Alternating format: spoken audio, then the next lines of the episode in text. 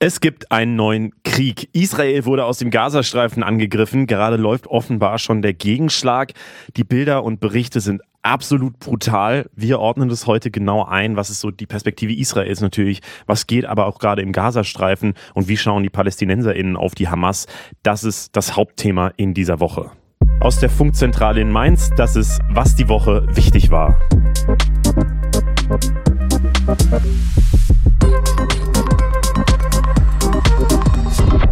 Hi, ich bin Leo Braun. Und hi, ich bin David Schöne. Und damit starten wir direkt in die Folge rein. Und normalerweise gucken wir ja, was am meisten gegoogelt wurde. Das sind in diesem Fall aber die Hessen- und Bayern-Wahl und natürlich Israel. Und über beides reden wir in dieser Folge ausführlich. Und außerdem reden wir mit ARD-Korrespondentin Charlotte Horn über die schlimmen Erdbeben in Afghanistan. Aber klar ist natürlich, dass Israel das Thema ist, worüber wir als erstes reden wollen. Und deswegen starten wir direkt rein mit einer kurzen Zusammenfassung, was da eigentlich in Israel überhaupt passiert ist. Und erstmal vorweg, wir wissen, dass das Thema emotional ist und es eine komplizierte Geschichte hat und es sehr, sehr verwirrend sein kann. Es gibt Perspektiven, die nicht zusammenpassen und es wird immer Leute geben, die ihre Sicht nicht richtig dargestellt sehen. Das merken wir auch in dieser Woche, wenn wir versuchen, Beiträge zu Israel einzuordnen, Dinge zu erklären, dass sich immer Leute nicht gesehen fühlen. Und wir versuchen das hier aber natürlich nach bestem Wissen korrekt und verständlich darzustellen. Außerdem versuchen wir heute auf die aktuellen Geschehnisse genauer einzugehen. Wir bereiten aber auch gerade eine Sonderfolge vor, vor, die im besten Fall Mitte nächster Woche veröffentlicht wird, wo wir das Ganze nochmal in einem größeren Kontext setzen, wo wir mit mehreren Experten und Expertinnen darüber sprechen wollen, die das besser einordnen können, um dann vielleicht irgendwann verstehen zu können, wie vielleicht irgendwann mal eine Lösung des Nahostkonflikts aussehen könnte. Und ganz ehrlich, wir haben auch am Wochenende, letzten Samstag, mehrfach überlegt, ob wir eine eigene Sonderfolge machen sollen. Und wir glauben, das wäre auch ganz gut gewesen, dass wir das schneller einordnen für euch. Aber wir mussten uns da selber erstmal sortieren und alle möglichen Expertinnen und Experten anfragen. Und wir wollen das wirklich rund Grund erzählen und deshalb dauert das einfach ein paar Tage. Und deswegen gibt es heute eine erste Einordnung und dann nächste Woche hoffentlich eine Sonderfolge dazu. Zwischendurch empfehlen wir euch aber natürlich schon die Videos von Mr. Wissen to Go mit dem ganzen geschichtlichen Background, die ja extrem wichtig sind und die aktuellen Videos von Mr. Wissen to Go in unserem Auslandsformat Atlas. Das verlinken wir euch alles in die Show Notes. Und damit starten wir mal rein. Und ich muss ganz ehrlich sagen, mich hat es diese Woche wirklich emotional wirklich sehr mitgenommen. Ich war ja vor einem Monat, das habe ich hier in dem Podcast auch schon erzählt, von einer, äh, auf einer Bildungsreise in Israel, auch einen Tag lang halt direkt da am Gazastreifen, in den Orten, die jetzt immer wieder in den Nachrichten sind. Ja, und ich bin am Samstagmorgen mit dieser Meldung von den tausenden Raketen aufgewacht und in der WhatsApp-Gruppe von den ganzen JournalistInnen, mit denen ich da unterwegs war, wurde relativ schnell ein Artikel geteilt, dass einer der Leute, mit denen wir da am Anfang September gesprochen haben, bei dem Angriff gestorben ist. Es war ein Typ namens Ophir Liebstein, das ist der Chef des Regionalrats da, also sowas wie ein Bezirksbürgermeister, glaube ich. Ja, und der hat uns ungefähr eine Stunde lang erzählt, was er für einen Plan hat, um die Situation irgendwie zu beruhigen und ja, letztlich irgendwann vielleicht mal auf Frieden hinzuarbeiten. Sein Plan war nämlich, dass man ein Industriegebiet neben den Gazastreifen bauen soll und einzelne Palästinenser aus dem Gazastreifen rauslässt, um, damit die da arbeiten können ja, dann verdienen die Geld, war die Idee, dann können sich die Lebensumstände da von denen verbessern. Es gibt Kontakt zwischen Israelis und Palästinensern, vielleicht dadurch mal eine Annäherung und so weiter. Und ich kann natürlich überhaupt nicht einschätzen, ob das ein sinnvoller Plan ist oder so, aber es war wenigstens mal ein Plan, der irgendwie auf eine Befriedung oder auf eine friedliche Lösung äh, hingearbeitet hätte. Ähm, ja, und dieser Bezirksbürgermeister ist aber jetzt einer von den über 1000 Leuten, die da von den Hamas-Milizen getötet wurden. Einen Tag später habe ich dann auf Insta auch noch gesehen, dass ein ja, entfernter Kumpel, den ich jedes Jahr beim Eurovision Song Contest sehe und der eben in Tel Aviv wohnt, dass der dann eben in seiner Insta-Story geschrieben hat, äh, dass seine Wohnung von einer Rakete getroffen wurde und schreibt dann halt, das ist mein kleiner friedlicher Ort in Tel Aviv gewesen und der ist jetzt komplett zerstört. Ja, ihr könnt vielleicht verstehen, dass das, dass das Ganze mich ein bisschen mitgenommen hat und Gleichzeitig habe ich ja natürlich immer noch so diese Gespräche im Ohr. Ich war ja auch im Westjordanland, habe mit Palästinenserinnen, Palästinensern geredet. Ähm, ja, die eben auch ihre Situation beschrieben haben. Ich war da auf einer Feier von einer äh, Schülerin, die gerade mit der Schule fertig war. Die, da wurden wir einfach so eingeladen, weil irgendwie Gastfreundschaft da so ganz hoch steht und die uns dann einfach gesagt haben, hey, ja, kommt doch mit vorbei. Ähm, und äh, einfach diese Perspektiven auch immer so im, im Akt, also so ganz aktuell noch im Kopf zu haben, ähm, das ist alles richtig krass. Deswegen, ja, wollte ich das nur einmal vorweg schicken, damit ihr so ein bisschen meine Emotionalität vielleicht verstehen könnt. Ich äh, krieg da auch richtig Gänsehaut, wenn du das so erzählst. Und du warst ja erst vor wenigen Wochen da. Wie war das Gefühl, als ihr dort wart? Also hattet ihr das Gefühl oder hattest du das Gefühl, dass genau sowas jetzt jede Sekunde passieren könnte? Nee, also ich glaube, ich bin auch fast ein bisschen zu naiv dahin gefahren, weil ich war schon mal in Tel Aviv vor ein paar Jahren.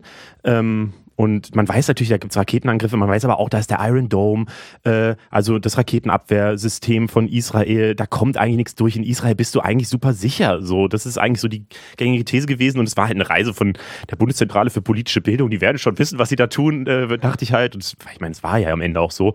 Und klar, wenn du dann am Gazastreifen stehst, da, da muss man sich so eine App runterladen, ähm, die einen vor Raketenangriffen waren. Und du siehst da überall so Betonsäulen oder so Bushaltestellen quasi und kannst dich dann da verstecken. Das hat in so einem Fall Fall natürlich nicht gereicht, wenn dann auch tausende ähm, Milizen eben aus dem Gazastreifen kommen. Und gleichzeitig wurde uns aber auch die ganze Zeit vermittelt von den Leuten, mit denen wir da geredet haben. Da war halt eine extreme Hoffnungslosigkeit schon zu spüren in alle möglichen Richtungen. Also von der Regierung Israels, die ja sehr stark kritisiert wurde schon, ähm, ja, bis halt zu Leuten auch im Westjordanland, die eben, also auch Experten da. Ich erinnere mich an ein Gespräch mit einem von der Konrad-Adenauer-Stiftung, der ähm, uns ziemlich klar gesagt hat, das läuft hier alles auf ein krasses Blutvergießen hin. Ähm, er hatte das halt anders dargestellt, nämlich dass es wahrscheinlich im Westjordanland passieren würde ähm, und dass das, also aus meiner Sicht, dass das noch ein bisschen länger dauert, ehrlich gesagt, dass es jetzt vier Wochen später soweit ist, das fand ich, also ja, das, da, da fehlen einem irgendwie die Worte und es ist auf der anderen Seite auch so komplex und so verwirrend, aber lass es uns mal versuchen. Erstmal, was ist passiert? Am Samstag wurde Israel von der Hamas angegriffen. Das ist eine radikal-islamische Palästinenserorganisation, die von der EU, den USA und anderen Ländern als Terrororganisation eingeschätzt wird. Und diese Organisation hat tausende Raketen aus dem Gazastreifen auf Israel abgefeuert. Und dass sie das tut, das ist erstmal nichts Besonderes. Ähm, das waren aber diesmal besonders viele, aber das eigentlich Besondere war, dass offenbar hunderte TerroristInnen den riesigen Zaun zwischen Gaza und Israel eingerissen haben und das Land einmarschiert sind. Und dort haben sie dann rund 1300 Menschen getötet, darunter auch 260 Leute, die auf einem Musikfestival in der Nähe waren und vermutlich gerade dort die Musik genossen haben. Und es wurden wohl über 100 Leute als Geiseln in den Gazastreifen mitgenommen. Ja, vielleicht ganz kurz zur Einordnung. Wir nutzen hier dafür das Wort Terroristen. Auch das ist, also Journalisten reden, glaube ich, in der letzten Woche ganz, ganz viel darüber, welche Wörter man wie benutzt und ähm, ob man von Kämpfern, Terroristen oder was auch immer spricht. Ich finde es in dem Fall, ähm, ja, da wurde so ein übelstes Massaker angerichtet, das aus meiner Sicht unmenschlich ist. Da flogen ja ganz viele Bilder und Videos im Netz. Es gibt Berichte von Leichenschändungen, Vergewaltigungen als Kriegswaffe, zerschundene Körper, die als Trophäen durch die Menge gefahren werden und so.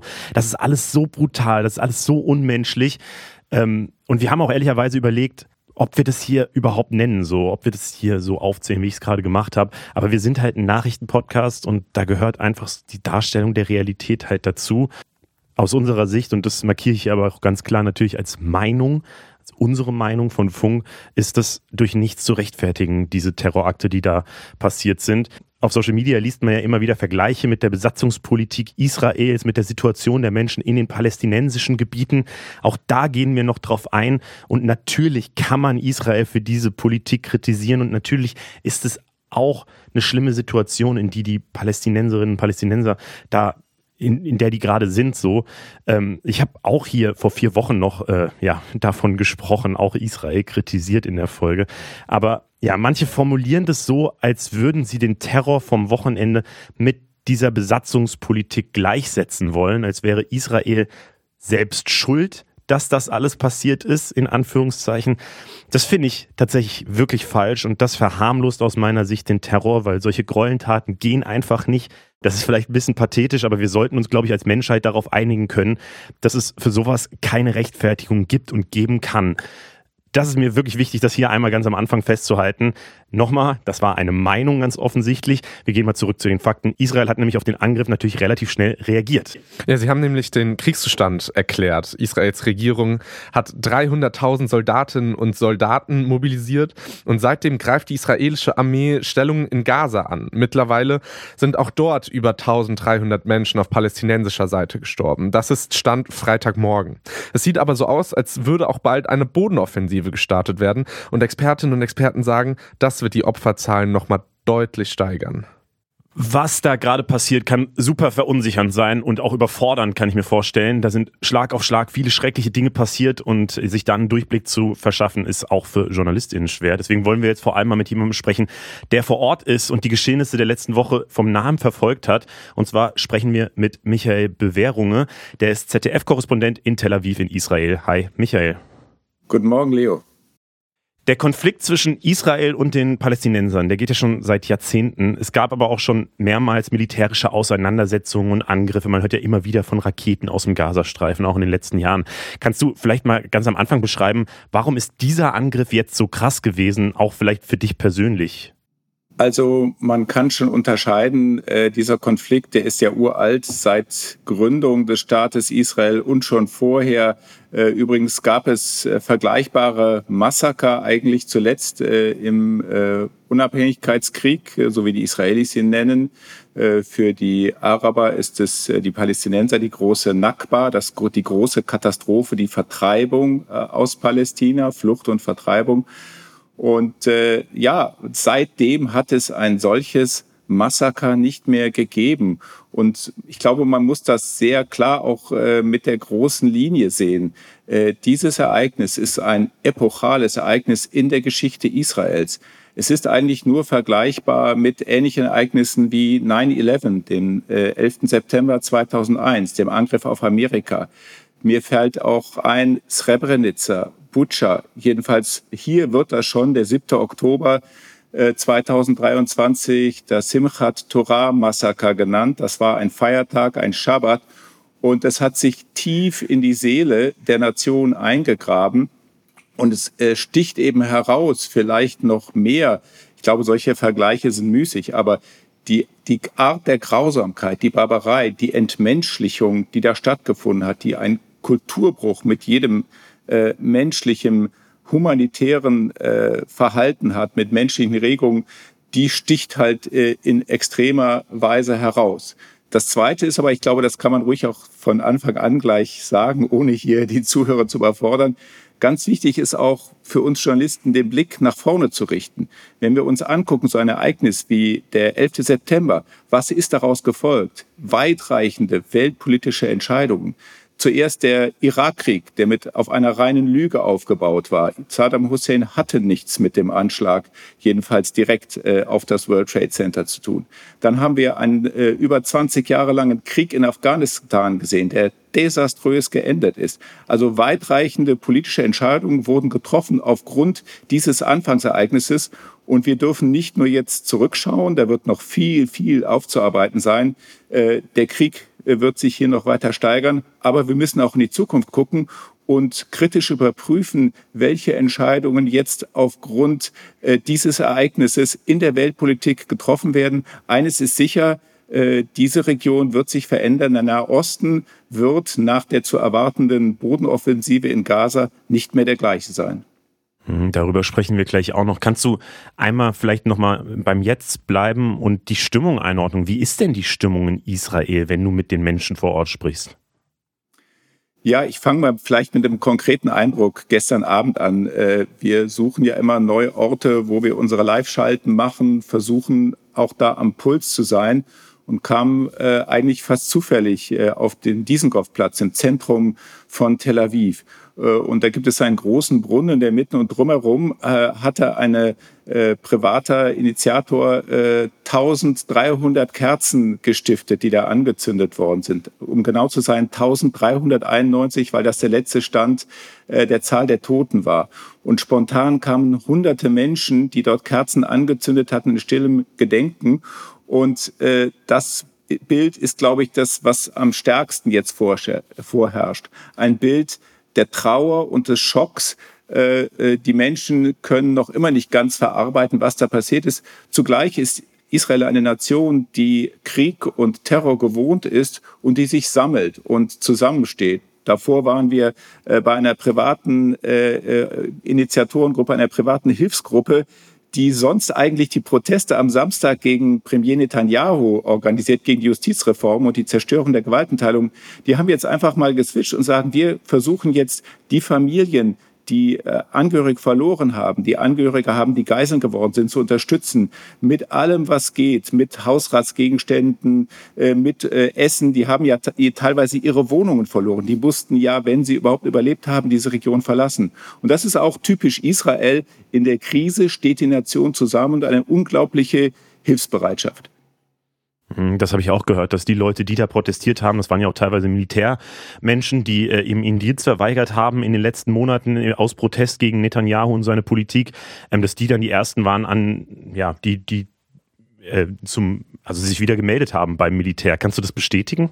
Genau, äh, das war eine der ersten Meldungen. Es gab viele Piloten, die sich verweigert haben, haben gesagt, wir wollen äh, äh, keinen äh, Staat dienen, der den Pfad der Demokratie verlässt. Es gab viele, viele Reservisten und äh, ich würde sagen, die alle, der Großteil jedenfalls als äh, Gruppe, haben die alle gesagt, das ist jetzt vorbei, jetzt ist das Land in Not, jetzt wird das Land angegriffen und wir melden uns sofort zum Dienst. Jetzt hast du gesagt, äh, Israel ist Terror und Krieg schon gewohnt. Und wenn ich auf mich schaue, ich wurde sehr überrumpelt von diesen Nachrichten, von diesen schrecklichen Nachrichten. Und wenn ich hier mit Menschen spreche, geht's den vielen so. Aber wie ist es denn in Israel? Wie überraschend kam denn dieser Angriff? Und es heißt, der israelische Geheimdienst sei sehr gut informiert und der Gazastreifen komplett überwacht. Wie konnte das denn denn passieren? Also das ist eine Frage, die äh, äh, ein paar Tage nach dem Angriff noch nicht exakt beantwortet werden kann. Es gibt verschiedene äh, Theorien.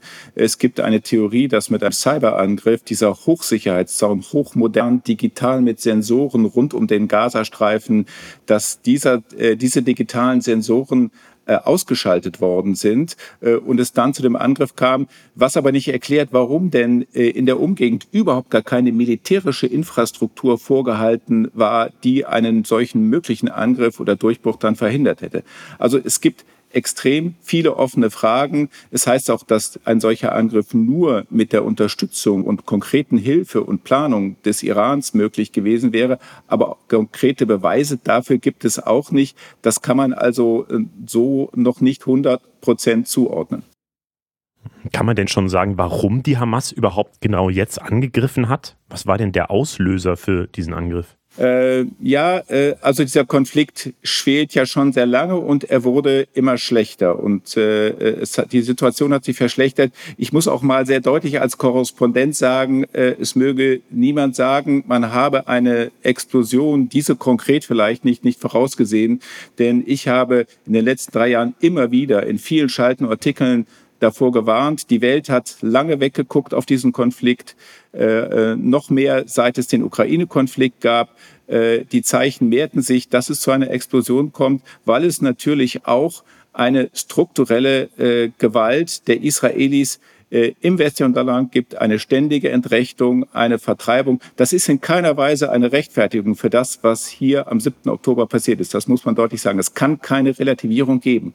Aber es gibt natürlich parallel laufende Prozesse, äh, das, was die Hamas jetzt gemacht war, ist praktisch aus dem Stand heraus passiert. Und niemand hat, alle haben eher erwartet, es gibt äh, eine dritte Intifada im Westjordanland, aber dass es ein solches Massaker, einen Terroranschlag mit militärischer Präzision und Wucht ausgeführt geben würde, das hat sich ich sag mal, niemand vorstellen können. Und wenn sich so etwas niemand vorstellen kann, das ist vielleicht auch einer der Gründe für die Ursache, dann übersieht man auch die Anzeichen oder will die Anzeichen nicht sehen. Ja, es gab angeblich Warnungen von Ägypten, äh, aber äh, ich glaube, die, die, die Grundantwort ist, dass man sich einfach nicht hat vorstellen können, dass so etwas passiert, ähnlich eben wie beim 11. September.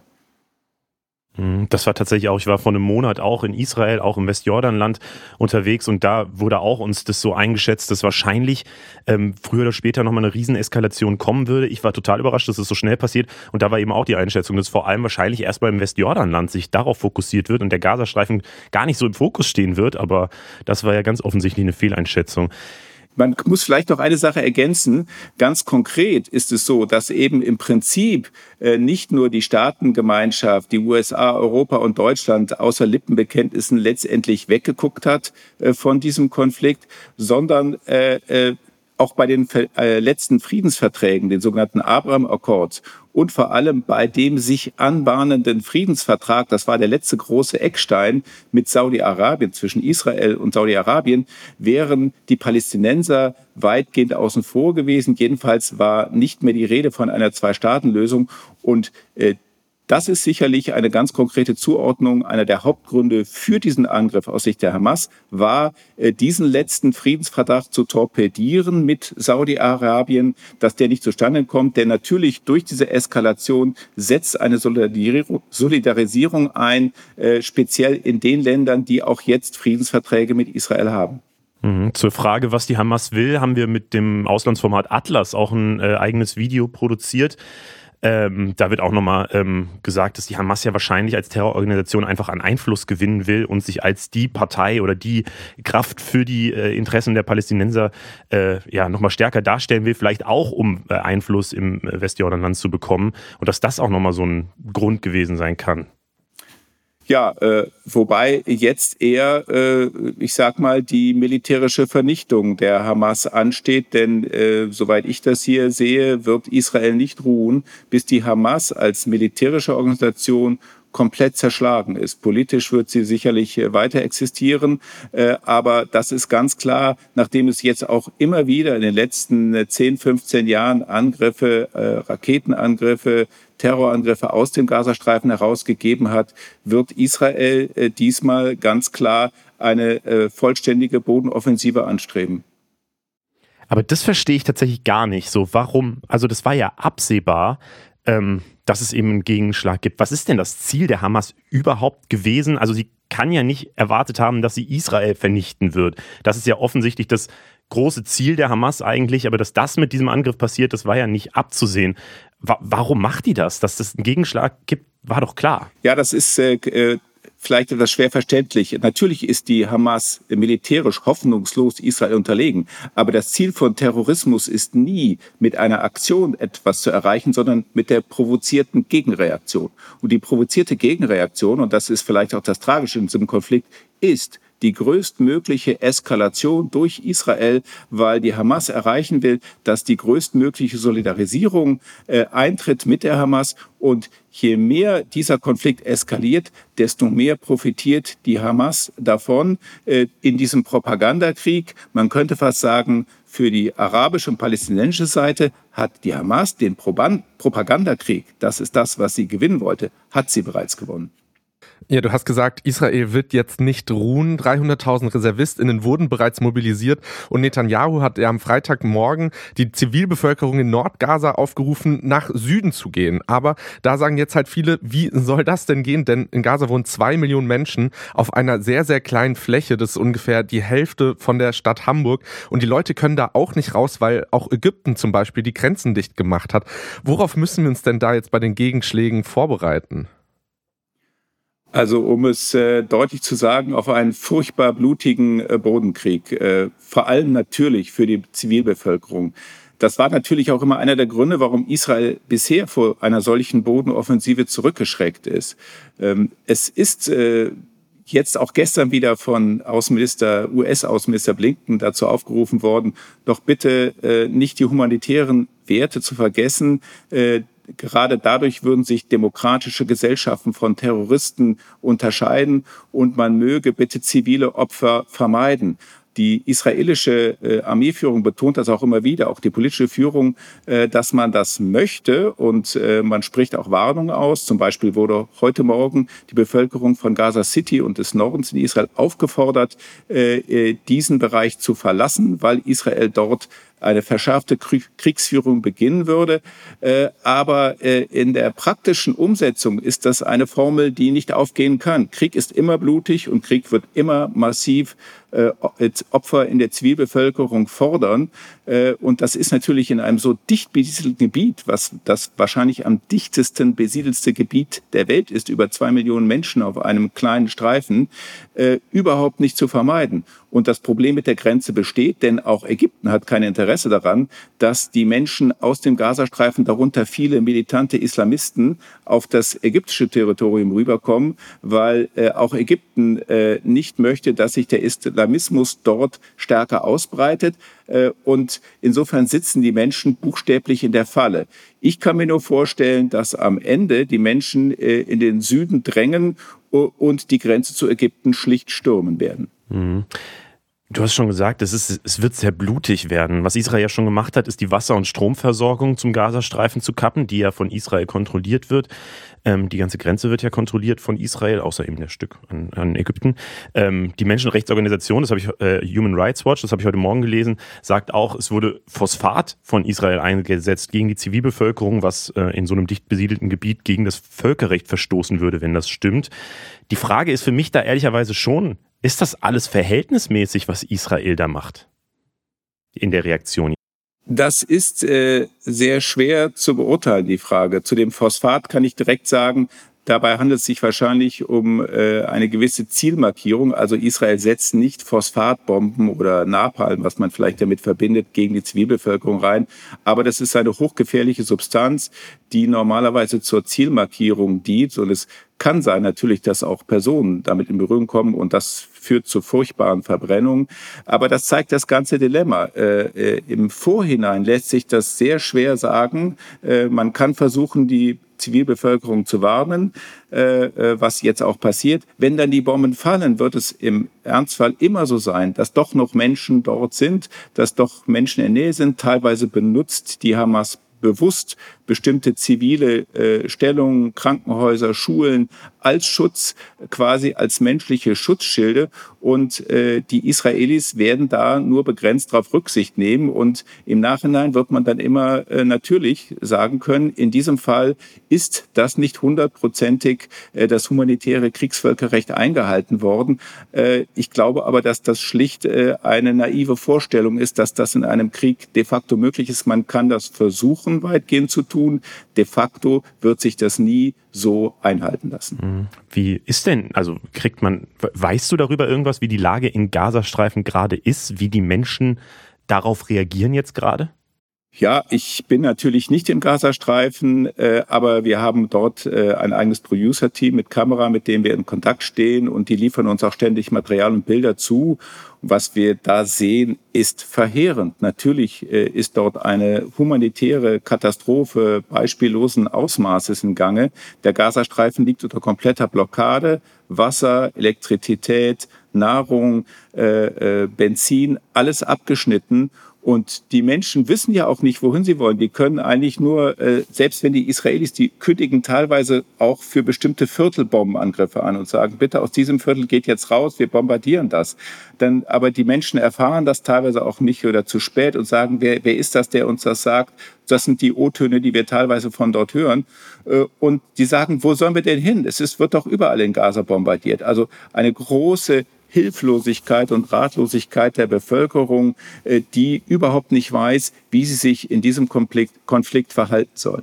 Mhm. Wie ist denn das Verhältnis von dem normalen Palästinenser, wenn es sowas gibt, zur Hamas? Ist da eine große Unterstützung? Weiß man das? Oder gibt es eigentlich, weiß ich nicht, ganz viele Unbeteiligte, die äh, das auch verurteilen würden, was die Hamas macht? Das ist eine gute und wichtige Frage, die man aber seriös nur sehr begrenzt äh, beantworten kann. Äh, man muss einfach wissen, äh, Hamas in Gaza, das ist eine islamistische Diktatur und die herrscht mit Gewalt und es gibt keine Meinungsfreiheit und deswegen gibt es auch keine Umfragen. Äh, ich kann nur das Beispiel bringen, dass ich kurz nach dem äh, letzten großen Krieg, dem Raketenkrieg 2021 im Gazastreifen war, da gedreht habe, mit vielen Menschen gesprochen habe und sehr, sehr viele Menschen äh, getroffen habe, die auch direkt in die Kamera scharfe Kritik an der Hamas geäußert haben und gesagt haben, äh, Hamas behauptet immer, wir äh, besiegen Israel, wir haben unglaublich militärische Erfolge, aber wir sind immer diejenigen, wir die Zivilbevölkerung, äh, die die Zeche zahlen, wir leiden darunter und wir sind es leid, von der Hamas an der Nase herumgeführt zu werden. Äh, also es gibt mit Sicherheit einen großen Teil Bevölkerung, der Bevölkerung, das bestätigen uns auch unsere Kollegen im Gazastreifen, die äh, die Hamas scharf kritisieren, das natürlich nicht äh, öffentlich, öffentlich äußern können. Umgekehrt muss man sagen, dass die momentane Situation, ich glaube, das würde jedem so gehen, wenn man so unter Feuer steht und bombardiert wird, führt das natürlich automatisch in großem Maße zu einer Zwangssolidarisierung mit dem, was da gerade passiert, weil man ja gar keine andere Wahl hat, als sich der Hamas anzuschließen. Jetzt polarisiert dieses Thema ja auch hier in Deutschland extrem. Es gibt Bilder nach den äh, Terroranschlägen in Israel, wo hier Leute in Deutschland jubelnd äh, durch die Straßen laufen. Es gibt Interviews, wo Leute sagen, dass, dass sie das freut. Also dieser Konflikt polarisiert hier enorm. Und auch wenn wir in unsere Kommentarspalten schauen, auf Instagram zum Beispiel, wenn wir versuchen, den Konflikt einzuordnen, Begriffe zu erklären, dann bekommen wir sehr häufig den Vorwurf, dass die Medien einseitig berichten. Also grob gesagt, die Taten der Hamas werden werden verurteilt, aber Israel könne ja machen, was es will. Und wenn da Leid ausgelöst wird, berichtet niemand. Und du bist jetzt vor Ort, du berichtest über die Situation, du siehst das jeden Tag. Was ist denn deine Antwort auf diesen Vorwurf? Ja, das ist eine Kernfrage, mit der ich mich jeden Tag auseinandersetzen muss. Ich kann nur sagen, äh, man sollte vielleicht einfach mal äh, im Internet äh, bei zdf.de oder auf YouTube meine Berichte googeln und anschauen, auch das, was ich geschrieben habe. Äh, und das ist eben nicht richtig. Wir äh, berichten auch äh, aus dem Westjordanland. Ich habe zuletzt eine große Reportage aus Jenin gemacht, nachdem die Israelis dort nach einem großen militärischen Angriff wieder abgezogen sind. Und wir haben sehr wohl dargestellt die Situation der Bevölkerung dort. Ich muss aber mit Deutlichkeit auch sagen, ich bin immer extrem befremdet, wenn ich sehe, wie Süßigkeiten verteilt werden, wenn Menschen von Terroristen äh, auch nur bei Terroranschlägen hier abgeschlachtet werden oder wenn äh, Menschen jubeln, äh, wenn wirklich ein barbarisches, entmenschlichtes Verhalten wie hier am 7. Oktober äh, stattfindet, äh, äh, Kinder äh, enthauptet werden und in barbarischer Weise, man kann fast von einem Blutrausch sprechen, zugerichtet werden. Äh, das ist nicht zu relativieren. Ja, ich sage es nochmal, äh, Israel macht nicht alles richtig in diesem Konflikt, beziehungsweise äh, begeht auch große Fehler und die Menschen im äh, Gazastreifen und im Westjordanland haben nicht die gleichen Rechte.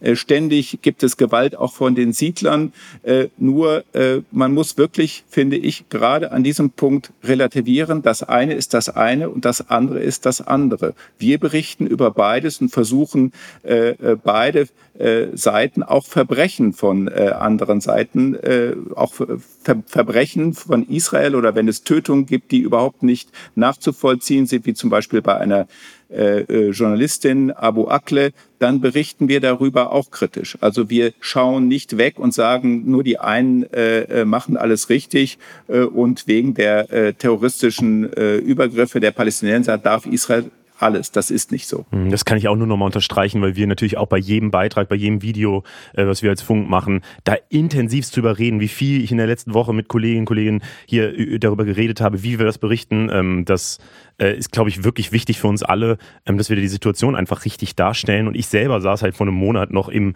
Westjordanland bei, bei einer Feier von irgendwie äh, einem, einem jungen Mädchen, das gerade ihren Schulabschluss gemacht hat und wurde dann da so eingeladen und saß da mit irgendwelchen Leuten, die haben dann ihre Geschichten erzählt und so weiter. Also dieses ähm, dieser Vorwurf, ihr seht da gar keine Menschen, für euch sind Palästinenser alle Terroristen und so. Ich glaube, das, also würde ich für mich zumindest sagen, ist auf keinen Fall so. Ja, da, Entschuldigung, darf ich da nochmal ja, direkt klar. anknüpfen? Das ist noch ganz wichtig, auch zu der Frage vorher. Äh, also eines ist ganz wichtig, auch jetzt für alle, die äh, die Hamas verurteilen. Die Menschen im Gazastreifen ist nicht Hamas und die haben dieses Verbrechen nicht begangen. Man darf nicht jetzt gleichsetzen, äh, alle Menschen im Gazastreifen sind verantwortlich für dieses Massaker. Und umgekehrt gibt es, die wollen einfach nur leben, ihre Kinder in Sicherheit großziehen. Das ist auch, was ich im Westjordanland immer wieder feststelle. Ganz normale Menschen, die einfach nur wollen, dass ihre Kinder in Sicherheit aufwachsen, eine Ausbildung bekommen, ein friedliches Leben führen.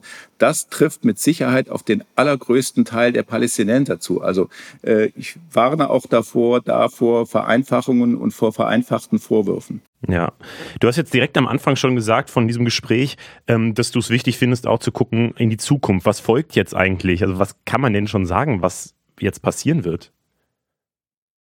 Also ich fürchte, ähm, weil es eben eine große Katastrophe, eine große humanitäre Katastrophe, einen sehr hohen Blutzoll geben wird, dass äh, demnächst äh, Israel eine umfassende Bodenoffensive äh, starten wird. Äh, wir haben selber äh, diesen Truppenaufmarsch beobachten können, äh, übrigens auch in dem Ort Be'eri, wo ein Massaker stattgefunden hat und die gesamte Bevölkerung danach evakuiert worden ist. Das ist jetzt ein riesiges, großes Aufmarschlager, von wo aus wahrscheinlich die erste Welle dieser Bodenoffensive starten wird. Also es wird diese Bodenoffensive geben. Äh, sie wird einen unglaublich hohen Blutzoll übrigens auch auf israelischer Seite fordern. Äh, und äh, man wird dann sehen, wie die vorankommt und ob Bemühungen, das zu stoppen, in irgendeiner Weise Erfolg haben. Ich glaube das nicht, weil die Stimmung hier in Israel ist, wir haben das jetzt all die Jahre mit angesehen, die ständigen Terrorangriffe. Und immer haben wir gesagt, sollen wir nicht Gaza zurückerobern. Man muss dazu sehen, dass Gaza freiwillig von Israel an die Palästinenser abgetreten worden ist. Äh, und dann dort die Folge war, dass es eine Hamas-Diktatur gab. Aber jetzt ist die Stimmung so, wir müssen die Hamas vollständig zerschlagen. Dann ist natürlich auch die Frage nach vorne gerichtet, was kommt dann? Wenn also Israel die Kontrolle, nehmen wir mal an, über den Gazastreifen übernommen hat, wer soll dann herrschen? Ist das dann wieder besetzte Zone? Wird es dort eine äh, palästinensische Verwaltung geben? Es gibt äh, Ideen, die sagen, dass die palästinensische Autonomiebehörde in Ramallah dort die Kontrolle wieder übernehmen soll. Äh, aber äh, die ist extrem schwach, äh, auch ebenfalls ein korruptes Regime, äh, wo es seit langem keine Wahlen gibt. Also so richtig Ideen hat man noch nicht. Und natürlich ist die große Frage, was passiert äh, noch während der Bodenoffensive? Treten dann äh, die Hezbollah äh, im äh, Süden des Libanons in den Krieg ein? Äh, tritt Syrien in den Krieg ein? Tritt der Iran ein? Äh, ich glaube, die Wahrscheinlichkeit ist jetzt nicht so groß nach letzten auch Geheimdienstberichten aus den USA. Die USA sind da mit einer gigantischen Trägerflotte im Mittelmeer aufmarschiert. Die klare Drohung ist, wagt es nicht, euch einzumischen, weil dann mischen wir uns auch rein mit unserer ganzen Militärmacht. Aber man sieht schon daran die Gefahr einer noch weiteren größeren Eskalation, die ist gegeben. Mhm, das ist ja, glaube ich, die große Angst. Vielleicht ganz zum Ende äh, noch mal eine ganz kurze Einschätzung, weil das, glaube ich, viele wissen wollen. Glaubst du überhaupt irgendwie, dass es eine Möglichkeit zum Frieden gibt? Werden wir Frieden nochmal im Nahen Osten erleben? Puh, das ist die One Million Dollar Question. Ich äh, wünschte, ich könnte sie äh, beantworten. Ich würde auch das Preisgeld ablehnen, äh, aber ich kann es nicht. Ähm, es ist sehr unwahrscheinlich, muss man sagen. Dieser Konflikt dauert schon so lange und die Menschen sind so verbittert und so ineinander verbissen. Eigentlich äh, hat sich, äh, nachdem es diesen Oslo-Prozess gegeben hat, die Annäherung bis zum Jahr 2000, haben sich beide Länder immer, äh, also beide Länder ist es nicht, Israel und die Palästinenser immer weiter voneinander entfernt. Äh, auch die Stimmung in Israel ist äh, nicht danach, auch nur ansatzweise eine Zwei-Staaten-Lösung oder Autonomie zugestehen. Die Haltung ist hier, und zwar wirklich, ich würde mal sagen, drei Viertel der Gesellschaft, das hat sowieso keinen Zweck. Und die Palästinenser glauben an die Lippenbekenntnisse, die auch von den anderen Nationen immer aufrecht gehalten werden, Zwei-Staaten-Lösung, aber die ist äh, unwahrscheinlicher denn je. Michael Bewährunge ist ZDF-Korrespondent in Tel Aviv. Vielen Dank für die ganzen Einordnungen. Gerne. Die Frage, wie das jetzt alles weitergeht, wie die verschiedenen Perspektiven sind und was es überhaupt für Ideen gibt, langfristig für Frieden in der Region zu sorgen. Darüber wollen wir auch in der kommenden Woche nochmal eine eigene Sonderfolge aufnehmen. Wir haben uns dafür auch schon ein paar GesprächspartnerInnen organisiert, deswegen schreibt uns gerne, wenn ihr Fragen habt. Das könnt ihr direkt in die Antwortbox äh, hier unter der Podcast-Beschreibung machen oder uns auch eine DM bei Insta schreiben oder eine Mail an info.funk.net. Ähm, das können Detailfragen sein, das können aber auch große Fragen sein, Fragen von Dingen, die ihr einfach vielleicht nicht versteht, zu den Hintergründen oder so. Ähm, ich glaube, ganz viele sind gerade überfordert einfach, haben einfach gar keinen keine Meinung zu dem Konflikt oder so und sind einfach, ja, wie gesagt, überfordert so. Und deswegen wollen wir euch da möglichst viele Infos, Hintergründe und Perspektiven an die Hand geben. Was ich aber schon mal wichtig finde zu sagen ist, ähm, in Deutschland sollte das nicht zu, dazu führen, dass sich hier Hass ausbreitet. Man hört immer wieder, dass Antisemitismus auch hier stärker wird, wenn die Situation im Nahen Osten hochkocht oder eskaliert. Und uns haben jetzt schon Leute geschrieben, die sich nicht mehr trauen, sich als Jüdinnen und Juden in Deutschland zu zeigen. Und das kann aus meiner Sicht nicht sein. Ich finde es aber auch wichtig, dass nicht jeder Muslim direkt in einen Topf geworfen wird, als würde er Terror feiern oder verharmlosen. Auch das sehe ich ab und zu, wenn man bei manchen mal schaut. Ähm, ja, und wir müssen uns, glaube ich, in Deutschland einfach mit den verschiedenen Perspektiven auseinandersetzen, die es hier halt auch gibt. Außer natürlich mit den Leuten, die wirklich Terror feiern. Das gibt es auch. Aber das sind aus meiner Sicht nicht die riesengroßen Zahlen an Menschen, die das machen. Ähm, wir können, glaube ich, den Nahostkonflikt hier nicht lösen, aber wir sollten zumindest hinkriegen, dass wir in Deutschland eine offene und perspektivenreiche und auch menschenfreundliche Gesellschaft behalten ähm, und dann nicht mit Vorurteilen irgendwie gegen, gegen riesige Menschengruppen äh, agieren. Das ist mir persönlich nochmal wichtig zu sagen.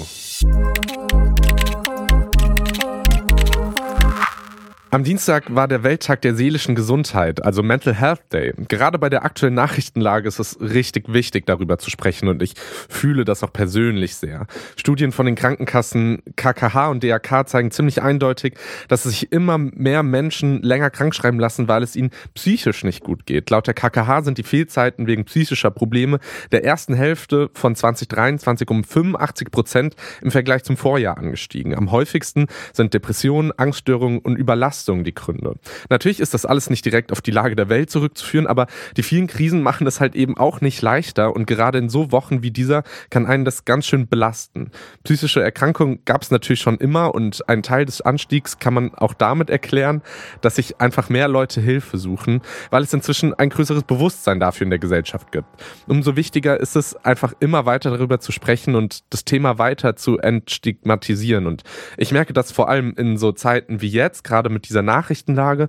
Mein Job ist es als Journalist, dahin zu schauen, das zu erklären, irgendwie aufzubereiten, halt eben nicht wegzuschauen, aber auch trotzdem merke, dass ich mir manchmal denke, oh, mich jetzt in mein Bett zu legen, die Augen zu schließen und einfach gerade mal nicht in die Welt zu schauen, wird mir auch ganz gut tun. Wie, wie ist das bei dir? Ja, ich habe irgendwie mir mittlerweile so eine Gegen also so genau das Gegenteil angewöhnt, dass ich dann anfange halt extrem viel zu lesen, mich das auch eher beruhigt und ich dann, also ich war tatsächlich fast am Wochenende eher lost darüber, weil ich so dachte, ich kann jetzt auch nichts machen, so, ich mhm. kann jetzt nicht, so, ich war dann am Montag, als ich so in den Arbeitsmodus kam, da habe ich mit, mit dem Team von Atlas darüber gesprochen, dass wir eben ein Video zu Hamas machen wollen. Äh, ich habe mit Mr. Wissen to Go nochmal geredet, ich habe mit die da oben geredet, wie wir die deutsche Perspektive vielleicht abbilden ähm, und da bereiten wir gerade auch noch ein Video vor und so. Wir haben halt bei Insta viel diskutiert, was wir, wie wir das umsetzen auf dem Insta-Account und deswegen, ich war dann so natürlich überfrachtet von Arbeit, dass, dass ich mich zwangsläufig mit der aktuellen Situation immer wieder äh, mich da updaten musste, Einordnung lesen musste und so weiter. Aber gleichzeitig hatte ich immer was zu tun und hatte so das Gefühl, ich kann vielleicht dafür sorgen, zumindest, dass Leute das besser verstehen können oder so. Und dadurch habe ich für mich so eine eigene Aufgabe da drin gesehen. Und das beruhigt mich selber total, ehrlich mhm. gesagt. Das ist ein bisschen weird. Wie geht's dir denn? Ja, wie gesagt, ich, ich schaue hin, aber gerade vielleicht jetzt auch ähm, bei diesem Konflikt ist es ja nochmal so, dass er super komplex ist und ich erstmal die ganzen Seiten verstehen muss, äh, verstehen muss, wer da gerade auf welcher Seite ist, wer welche Meinung hat, auch wie lange das ja teilweise schon geht, dass das auf eine Art super komplex ist und ich einfach gerade diese, diese Schwere. Also wir äh, reden ja auch über Afghanistan, die Erdbeben dort. Ähm, wir reden über die Wahlen, wo manche Menschen sagen, okay, das geht gerade in eine ziemlich gefährliche Richtung. Und all das ist irgendwie so, so viel und fühlt sich so schwer an, dass ich da irgendwie ja, schwer mit klarkomme oder das Gefühl habe, manchmal schwerer mit klarzukommen. Und ich glaube, das ist auch okay. Es ist auch voll okay, wenn man mal das Handy weglegt, äh, weglegt, wenn man sagt, okay, heute mal keine Nachrichten, weil ich mich einfach um mich kümmern muss. Und ich bin der Meinung, das ist auch voll okay. Und wir haben euch in den Shownotes auch nochmal Hilfsangebote aufgelistet, wenn es euch aktuell nicht gut geht, an die ihr euch wenden könnt. Voll. Und macht euch einfach klar, ich glaube, jeder ist überfordert in der aktuellen Situation. man hat dann ja auch immer, ich weiß nicht, bei mir ist dann auch sofort dieses Gefühl, oh Gott, jetzt ver ver vergessen wir gerade Ukraine oder was ist da los und so, ähm, weil die Krisen auch noch alle parallel sind und so. Ähm, ja, ich glaube, man muss sich klar machen, wir können das halt nicht lösen. Und ähm, es ist wichtig hinzugucken, es ist wichtig, die Situation einzuschätzen. Medienangebote wie der öffentlich-rechtliche Rundfunk, aber auch alle großen Privat äh, Verlage und so weiter versuchen euch da Einordnungen zu geben. Ähm, nutzt das am besten und ja, mehr können wir, glaube ich, nicht machen. Ja, aber genauso wichtig ist es halt eben auch, auf sich selbst zu hören und zu schauen, okay, ja. was brauche ich gerade? Brauche ich gerade diese Nachrichten oder tut es mir halt auch eben gut, die mal gerade nicht zu konsumieren? Hört auf euch. Mir hilft es manchmal mit Leuten zu sprechen, aber das ähm, muss jede Person für sich selbst entscheiden, was da am besten funktioniert. Wir haben euch auf jeden Fall Hilfsangebote in die Shownotes gepackt. Schaut da auf jeden Fall rein, wenn es euch nicht gut geht und wenn ihr der Meinung seid, dass ihr Hilfe braucht. Bei den Landtagswahlen in Bayern und Hessen gab es ja ein paar Gewinner. Platz 1 war in beiden Wahlen die CDU-CSU. Aber vor allem, und darüber reden wir jetzt ein bisschen mehr, hat auch die AfD richtig stark dazu gewonnen. Am Ende standen 18,4 Prozent in Hessen und 14,6 Prozent in Bayern. Das Ergebnis in Hessen ist damit das Beste, was die AfD jemals in Westdeutschland bekommen hat. In Bayern sind es rund vier Prozentpunkte mehr als im letzten Jahr. Und das heißt, ja, die AfD ist offensichtlich kein ostdeutsches Phänomen, wie es ja manchmal beschrieben wird. Laut ARD Deutschland Trend stehen sie bundesweit gerade bei 22 Prozent. Das ist doppelt so viel wie das Wahlergebnis bei der letzten Bundestagswahl. Ja, und was ich auffallend fand, ist, dass die AfD bei Landtagswahlen auch bei jungen Leuten stark abgeschnitten hat. Laut einer Befragung vor den Wahllokalen haben in Hessen rund 17 Prozent der unter 30-Jährigen für die AfD gestimmt. In Bayern waren es sogar 18 Prozent, also junge Leute wählen die genauso wie ältere auch. Wir schauen uns das hier genauer an, weil die AfD ja keine Partei ist wie jede andere. Schon seit Jahren wird sie vom Verfassungsschutz als rechtsextremer Verdachtsfall eingestuft. Nach dem letzten Jahresbericht des Verfassungsschutzes hat jedes dritte AfD-Mitglied ein rechtsextremistisches Potenzial. Und ja, Viktoria Reichelt von unserem Politikformat Die da oben ist jetzt bei uns, um mit uns über den Höhenflug der AfD zu sprechen. Hi Viktoria. Hallo, schön, dass ich hier sein darf. Schön, dass du da bist. Laut Infratest DIMAP geht der Trend der AfD seit April immer weiter nach oben. Dass die AfD in Hessen und Bayern jetzt so gut abschneidet, war also schon zu erwarten. Aber dass sie auch so stark bei jungen Leuten ist, hat viel überrascht, glaube ich. Äh, hat es dich auch überrascht? Ja, du hast es mir quasi schon vorweggenommen. Also ich glaube, im Jahr 2023 sollte niemand mehr in Deutschland überrascht sein von dem Erfolg der AfD. Ich glaube, was diese Wahlen offengelegt haben und wovon jetzt so viele überrascht sind, ist, äh, dass auch junge Menschen in Deutschland nicht alle irgendwie links und grün und woke hier explizit als, äh, als Schimpfwort, ne, als, als negativ konnotiertes Wort, äh, dass die eben nicht alle so drauf sind, sondern dass auch junge Menschen konservativ wählen. Das haben ja junge Menschen auch äh, CDU, CSU gewählt, äh, aber in Teilen auch eine in Teilen rechtsextreme Partei. Mhm, das ist schon interessant, ne? Ich habe das auch nochmal zusammengezählt. In beiden Landtagswahlen waren die jungen Menschen, also die unter 25-Jährigen, ähm, mit mehr als 50 Prozent bei den rechteren Parteien des Spektrums, bei äh, den konservativeren, bürgerlicheren oder eben auch bei den sehr rechten wie der AfD. Aber jetzt mal nur bei der AfD. Was macht denn die Partei so beliebt bei jungen Menschen im Speziellen? Also dazu möchte ich mal kurz ausholen und eine kleine Anekdote erzählen. Wir kennen uns ja hier auch schon länger, Jungs. Ne? Wir Mach machen das, das hier schon eine Weile zusammen. Und es gab ja auch mal die Bundestagswahl 2021. Und da weiß ich noch, dass alle total überrascht waren, dass die FDP bei jungen Wählern so krass gut gezogen hat. Mhm. Und ich war damals ehrlich gesagt gar nicht so überrascht, weil ich ziemlich viel auf TikTok hänge. Das kann man jetzt bewerten, wie man mag. Aber mhm. ich finde, dass man 2021 zum Beispiel schon auf TikTok gemerkt hat, dass junge, sehr junge Menschen in Deutschland ähm, liberalen Ideen, liberalen politischen Visionen sehr offen gegenüberstehen und sehr interessiert interessiert sind an Themen wie finanzielle Freiheit, äh, Selbstständigkeit, Eigenverantwortung.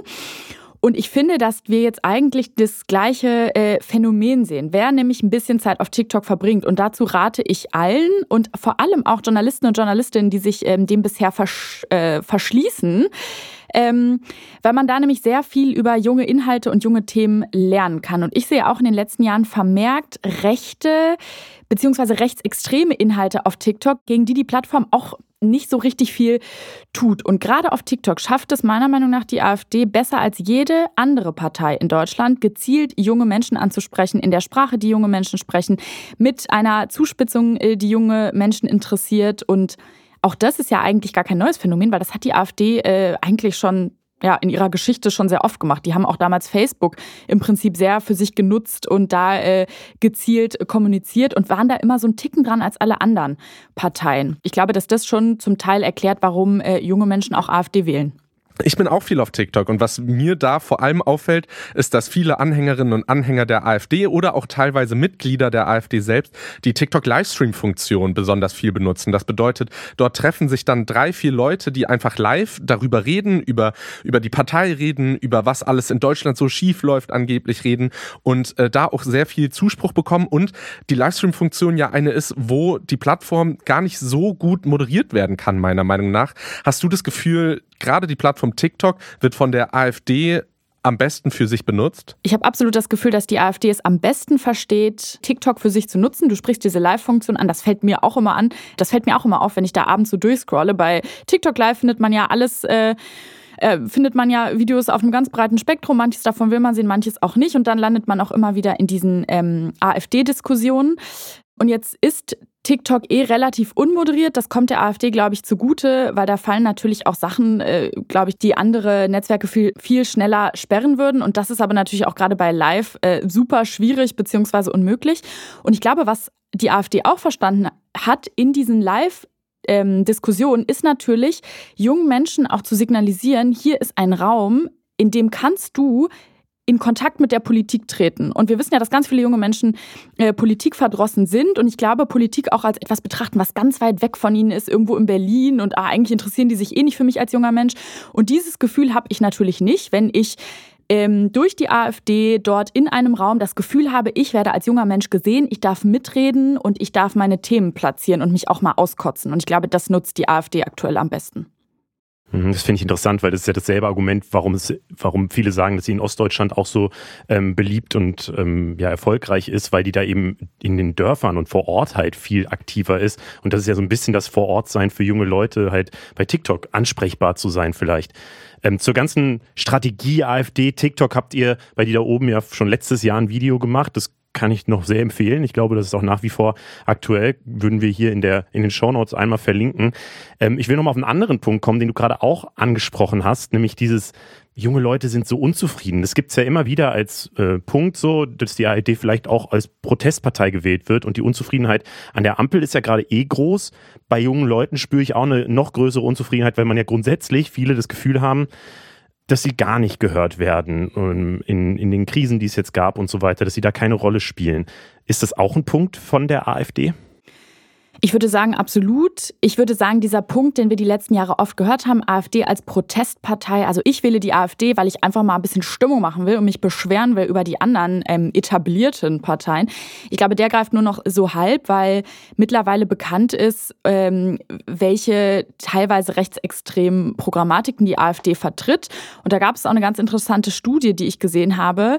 Äh, da hat ein Politikwissenschaftler gesagt, ähm, eigentlich bekunden alle AfD-Wähler eine große Unzufriedenheit Unzufriedenheit und den allermeisten dieser Wähler ist es nach Erhebung aber auch egal, dass die AfD rechtsextremistisch geprägt ist. Also ich glaube, genau, den allermeisten ist es auf eine Art egal und das sagt ja auch schon irgendwas. Ähm, ich glaube nicht, dass Menschen, dass alle Menschen die AfD nur noch aus äh, Protest wählen, sondern wir sehen in großen Teilen, dass vielen rechtsextreme politische Positionen egal sind oder sie die billigend in Kauf nehmen. Und ähm, es gab ja auch letztens diese schockierende Studie, dass sich der Anteil der ähm, Menschen, die rechtsextreme Weltansichten haben, in Deutschland äh, ganz krass vergrößert hat. Ne?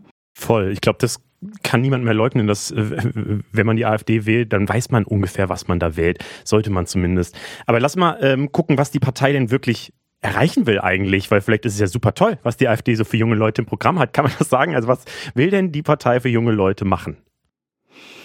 Also, ich habe mir mal das Programm aufgemacht und da habe ich einfach mal ähm, Steuerung F, ja, auch tolles äh, Funkformat, kann ich sehr empfehlen, aber auch eine super äh, hilfreiche Funktion, äh, um Inhalte äh, online zu durchsuchen, habe ich einfach mal jung einge eingefügt und das kam dann so achtmal vor und dann habe ich nochmal junge Menschen eingefügt und habe das einfach mal so durchgescannt, was da so stand. Und ähm, die größten Punkte, die ich gefunden habe im AfD-Programm für junge Menschen, sind einmal ähm, ermutigen, mehr Ermutigung zur Familiengründung und junge Menschen auch für die Selbst in die Selbstständigkeit hinein äh, befähigen äh, in die Selbstständigkeit hinein befähigen und ähm, Einführung des Wehrdienstes wieder für junge Menschen. Das sind so die ja, Bullet Points, die ich mir da mal rausgeschrieben habe. Ja, da müssen jetzt junge Menschen für sich selber entscheiden, ob das Punkte sind, äh, die ihnen für die Zukunft wichtig sind. Ähm, aber ausgehend davon äh, finde ich auch ganz interessant, dass ich glaube, dass der IW letztens eine Erhebung vorgestellt hat, indem man mal geguckt hat, wer wählt eigentlich die AfD und wer, welche Gruppen würden eigentlich von einer AfD-Politik, so wie sie bisher geschieht und wie sie im Programm steht, profitieren. Und das Ergebnis war ein Zitat bemerkenswertes Paradox. Demnach würden die Unterstützerinnen und Unterstützer der AfD in fast allen politischen Bereichen unter der Politik, unter der Politik der Partei leiden. Also in Bezug auf Wirtschaft und Steuern, Klimaschutz, soziale Absicherung, Demokratie und Globalisierung. Und diesen Dissens, diesen Unterschied von, ich wähle eine Partei, weil ich glaube, sie macht Gutes für mich und dann aber mal zu gucken, was, was würde diese Partei eigentlich für diese Gruppen tun, die sie wählen, ähm, das finde ich schon bemerkenswert. Ja, wir haben bei uns im Team auch nochmal nachgeguckt, was jetzt genau für Hessen zum Beispiel gilt.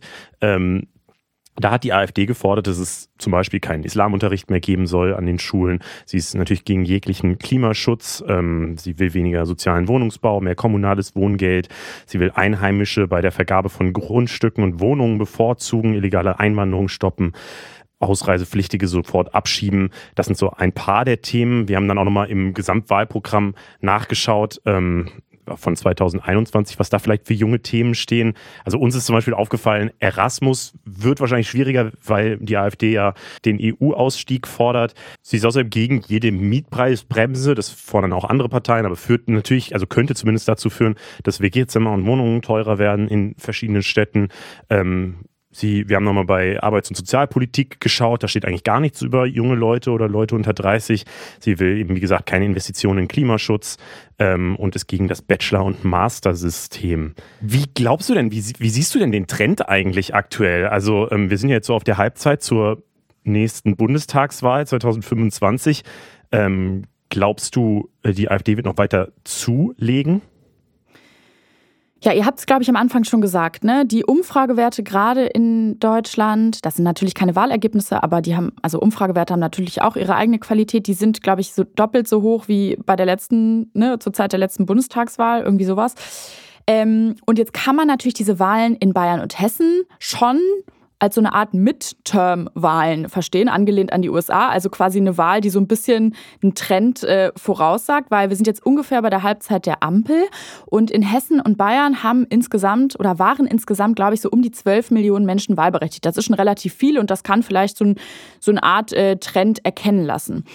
Und ähm, ich kann jetzt natürlich nicht in die Glaskugel gucken, aber ich kann mir schon vorstellen, dass dieser Trend sich noch ausbaut, weil ich finde, ein Learning aus den beiden Landtagswahlen ist jetzt, dass für viele Menschen in Deutschland gerade ein wichtiger Faktor bei ihren Wahlen das Thema Migration ist. Und jetzt wissen wir ja, dass die AfD bei diesem Thema mit besonders einfachen Antworten versucht zu punkten. Und wir wissen aber auch, komplexe Themen wie Thema Migration, das ist ein Thema, das sich auf ganz vielen Ebenen bewegt. Auf geopolitischen, globalen äh, Ebenen, auf nationalen Ebenen, auf kommunalen Ebenen, auf EU-Ebene. Und die AfD versteht es natürlich wie keine andere Partei, auf diese komplexen Fragen vermeintlich einfache Antworten zu geben. Die lassen sich übrigens auch sehr gut in ein 30 Sekunden TikTok gießen. Ich sag mal, eine ähm, de, der Frage oder dem Thema angemessene Antwort oder Problembetrachtung, die lässt sich vielleicht nicht so gut in TikTok äh, gießen und ist auch nicht so spannend anzugucken. Und ich glaube, wenn, diese AfD, wenn die AfD diese Strategie weiter fährt und gerade auch die anderen Parteien, also gerade auch die Ampelkoalition, ähm, weiterhin das macht, was sie gerade tut, also im Kern eigentlich relativ viele oder ganz gut ähm, ihren Koalitionsvertrag einzuhalten bis jetzt, aber nach außen kommunikativ ein weit ein, ein, ein sehr zerstrittenes Bild abzugeben, dann könnte sich dieser Trend wahrscheinlich fortsetzen. Was ich mich dabei jetzt frage, so, was, was passiert jetzt? Also in Hessen hat zum Beispiel die AfD jetzt circa jeden fünften Sitz äh, im, im Landtag. Und alle Parteien, auf, auf Bundesebene zumindest, schließen eine Zusammenarbeit mit der AfD ja kategorisch aus. Aber gleichzeitig gewinnt die AfD nach aktuellen Umfragen immer mehr Stimmen. Und ich frage mich, wie lang kann das denn noch so weitergehen? Denn der CDU-Mann Christoph Ploss hat auch im Stern gesagt, er wäre offen für einen AfD-Bundestag-Vizepräsidenten. Also ich kann das nicht sagen. Ich kann sagen, dass ich als äh, demokratische Bürgerin des Landes, unabhängig von meiner journalistischen Tätigkeit, hoffe, dass äh, alle demokratischen Parteien in diesem Land eine Zusammenarbeit weiter ausschließen. Dass das teilweise auf kommunalen Ebenen jetzt schon schwierig wird, zumindest sagen das einige Parteien, das debattieren wir ja in den letzten Wochen auch. Aber so richtig voraussagen, wie sich das entwickelt, kann ich nicht. Wir bleiben an dem Thema in diesem Podcast natürlich weiter dran. Vielen Dank, Viktoria Reichelt, für die Einordnung. Gerne und bis bald.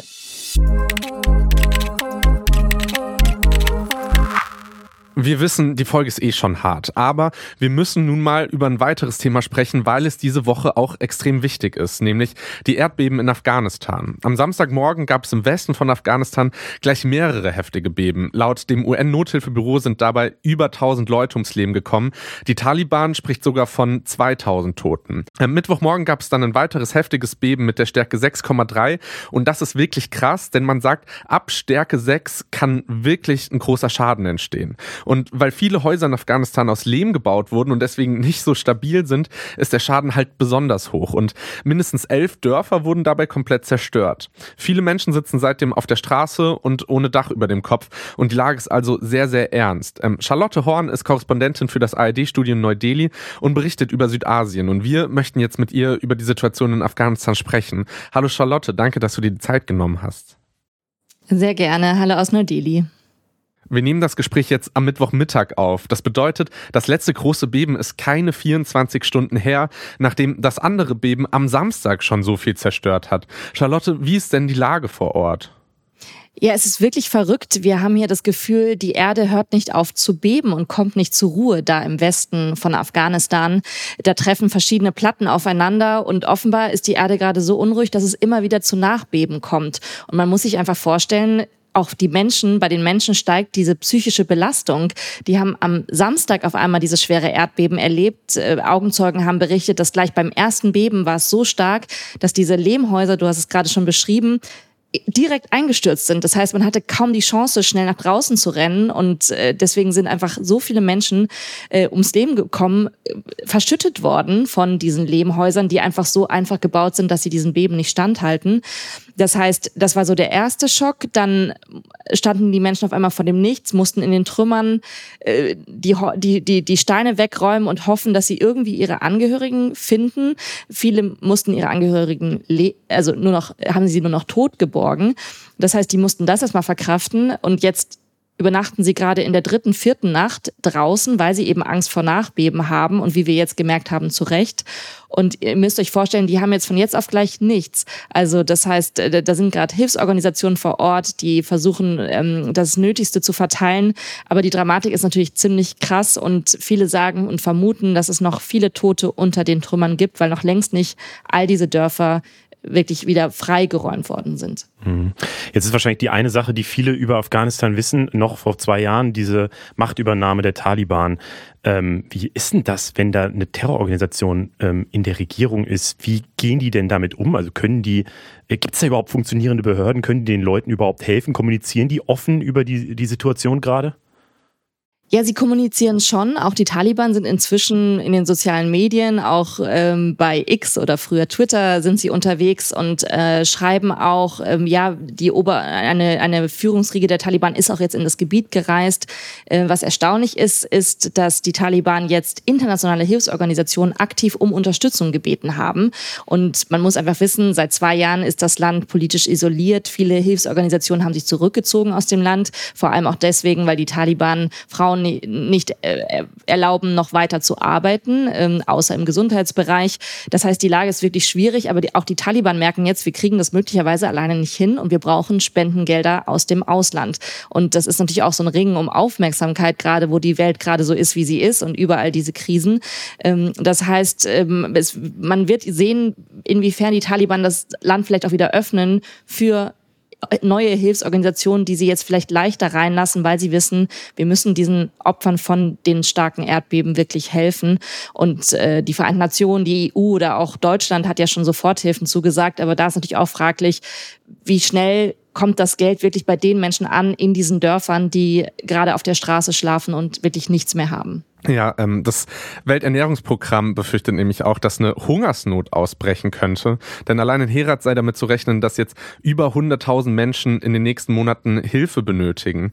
Und wie ist es denn jetzt für dich als Korrespondentin? Du wirst irgendwann wieder nach äh, Afghanistan reisen, wenn alles gut läuft. Wie weit traut man sich denn dann überhaupt an so ein Erdbebengebiet ran? Oder schaust du dir das dann aus der sicheren Entfernung irgendwie an? Wir werden auf jeden Fall versuchen, dorthin zu reisen, weil das ist ja unser Job, genau vor Ort zu sein, mit den Menschen zu sprechen und ihre Geschichten eben zu vermitteln nach Deutschland.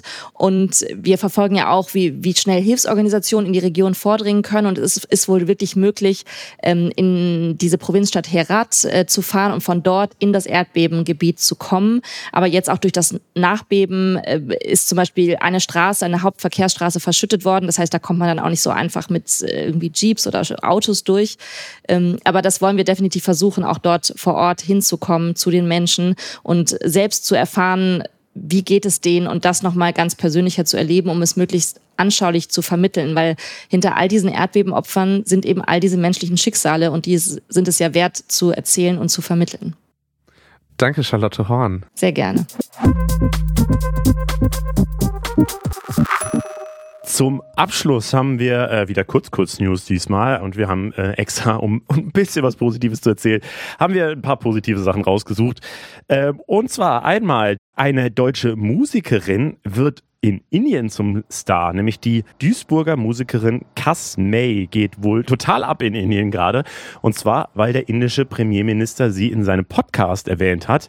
Cassandra May Spitman kommt, Sp Spitman, wahrscheinlich nicht Spitman, nehme ich mal an, äh, kommt aus Duisburg, ist 21 Jahre alt und von Geburt an blind. Sie singt unter anderem auf verschiedenen indischen Sprachen und spielt traditionelle indische Instrumente. Das hat den Premierminister Narendra Modi wohl so begeistert, dass er mehrere mehrere Songs von ihr vorgespielt und sie die deutsche Tochter Indiens genannt hat. Modi hat 90 Millionen Follower auf X, ehemals Twitter, die alle über Kasper informiert wurden. Und sie selbst war zwar noch nie in Indien, wird da aber wohl gerade eben, wie gesagt, zum Superstar. Klasse. Der Wirtschaftsnobelpreis dieses Jahr geht an die Harvard-Ökonomin Claudia Goldin und damit erst an die dritte Frau überhaupt, die diesen Preis bekommt. Die 77-Jährige forscht zur Rolle der Frau auf dem Arbeitsmarkt. Eine ihrer wichtigsten Arbeiten ist die Erforschung des Gender Pay Gap in den USA. Darin hat sie die Geschichte weiblicher Arbeit seit dem 18. Jahrhundert bis heute und deren Bedeutung für wirtschaftliches Wachstum untersucht. Und der Wirtschaftsnobelpreis ist deshalb besonders, weil er von Alfred Nobel nie vorgesehen war. Und nicht nur das, er hatte sogar eine tiefe Abneigung Abneigung gegen Wirtschaftswissenschaften. Der Preis wurde erst 70 Jahre später von der schwedischen Zentralbank gestiftet, ist also kein echter Nobelpreis in Anführungszeichen. Manche sehen auch, es auch kritisch, eine Sozialwissenschaft in einer Reihe mit Naturwissenschaften zu nennen. Und als letzte News ist noch ein neues Sumatra-Nashorn-Baby in Indonesien geboren. Das, äh, davon habe ich ein Video gesehen am Wochenende und das fand ich so süß. Ähm, das ist eine Nashornart, von denen es nur noch 50 Stück aktuell in der Wildnis gibt. Das heißt, jede Geburt ist da ein wichtiges Event und ähm, das ist am Wochenende wieder passiert. Das fand ich schön, auch wenn es natürlich einen traurigen Hintergrund hat, dass es nicht so viele davon gibt. Das war's mit den Themen für diese Woche. Schreibt uns eure Meinung natürlich wie immer in die Kommentarbox. Schreibt uns Fragen zu dem Israel-Thema nochmal rein. Wir bleiben natürlich dran ähm, auf Instagram mit den verschiedenen YouTube-Formaten, auf TikTok und ähm, halt wie gesagt mit einer Sonderfolge hier in dem Podcast. Schreibt uns gerne, wie ihr die Folge findet. Danke an alle, die zugehört haben. Mein Name ist Leo. Ich bin David. Wir sind Funk. Funk ist ein Angebot von ARD und ZDF und äh, wir haben als Infotier diese Woche den zu früh drauf gedrückt. Und wir haben als Infotier in dieser Woche den Papageientaucher. Also ich finde, sie sehen süßer aus, als sie klingen. Richtig. Ja. Ich weiß gar nicht, wie sie aussehen, muss ich gestehen, aber die ich sind richtig dir. süß. Ich glaub dir. Die heißen Puffins, die sind richtig süß. Ciao. Tschüss.